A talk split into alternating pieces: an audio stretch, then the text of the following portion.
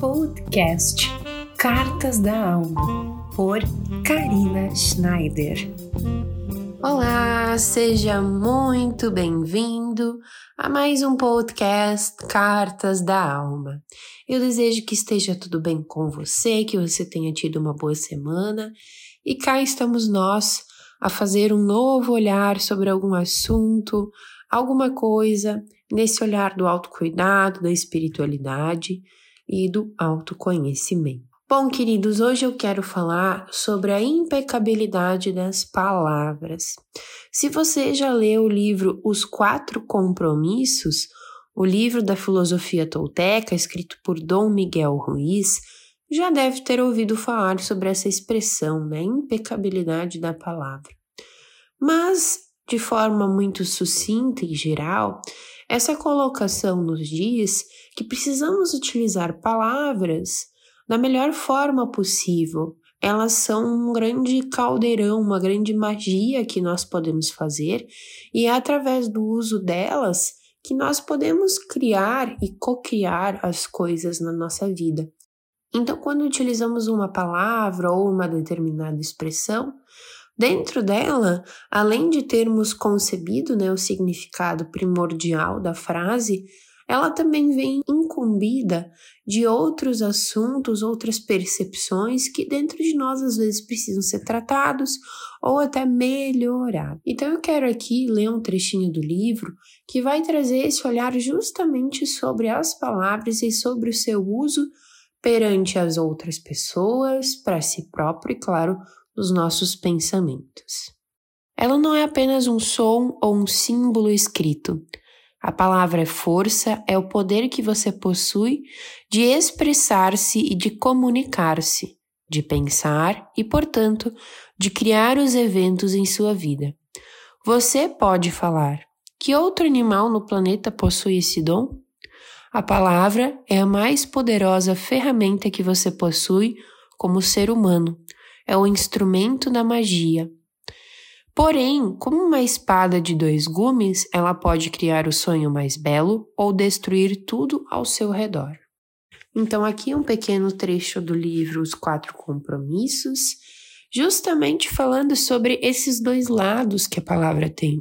A palavra possui esse dom de, de trazer esses dois aspectos. Ela pode ser algo de discórdia, algo que nos afasta, assim como também pode ser algo que nos aproxima, pode ser amorosa, carinhosa.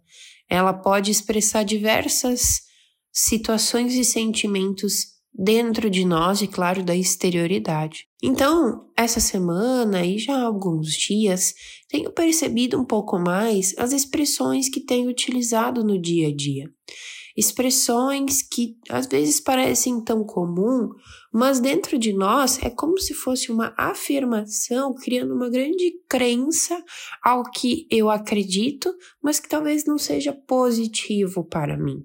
Essas expressões que utilizamos, elas muitas vezes vêm carregadas por esse outro aspecto, esse outro sentimento, que muitas vezes são raízes dessas emoções, desses sentimentos que precisamos desenvolver e melhorar em nós. Um dos livros que eu mais gosto de indicar é o livro da Louise Hay, Você Pode Curar a Sua Vida, onde ela traz vários aspectos sobre as afirmações positivas. Pode ser banal, pode ser uma coisa tão simples que a gente pode utilizar no dia a dia ou até às vezes nem se dar conta que isso exista.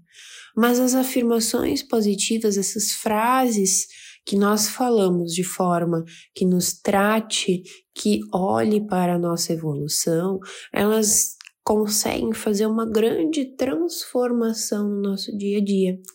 Luiz e Rei trazia isso, que muitas vezes essas expressões, essas palavras que dizemos, elas escondem um medo, uma tristeza, uma mágoa ou até uma raiva de determinadas coisas no nosso dia a dia, mas que nós não enxergamos a partir da ação que fizemos. Então precisamos dar um passo atrás para observar essas palavras, essas expressões e poder ressignificá-las, trazer um novo olhar sobre elas. Então, as afirmações positivas são grandes ferramentas para a gente fazer isso. para fazer essa transformação. Além disso, a própria ação da observação também é uma ferramenta. Quando a gente observa determinado aspecto na nossa vida, nós temos essa, essa oportunidade de poder transformar e poder ter uma nova realidade na nossa vida. Então, querido ouvinte, eu quero hoje deixar esse recado para você, essa ação de observação das suas palavras, que você possa nos próximos dias buscar através desses movimentos que você faz de comunicação, trazer essas expressões observar o que elas estão querendo mostrar para você, o que elas querem realmente trazer como algo que você tem dentro de você e ressignificá-las se for necessário.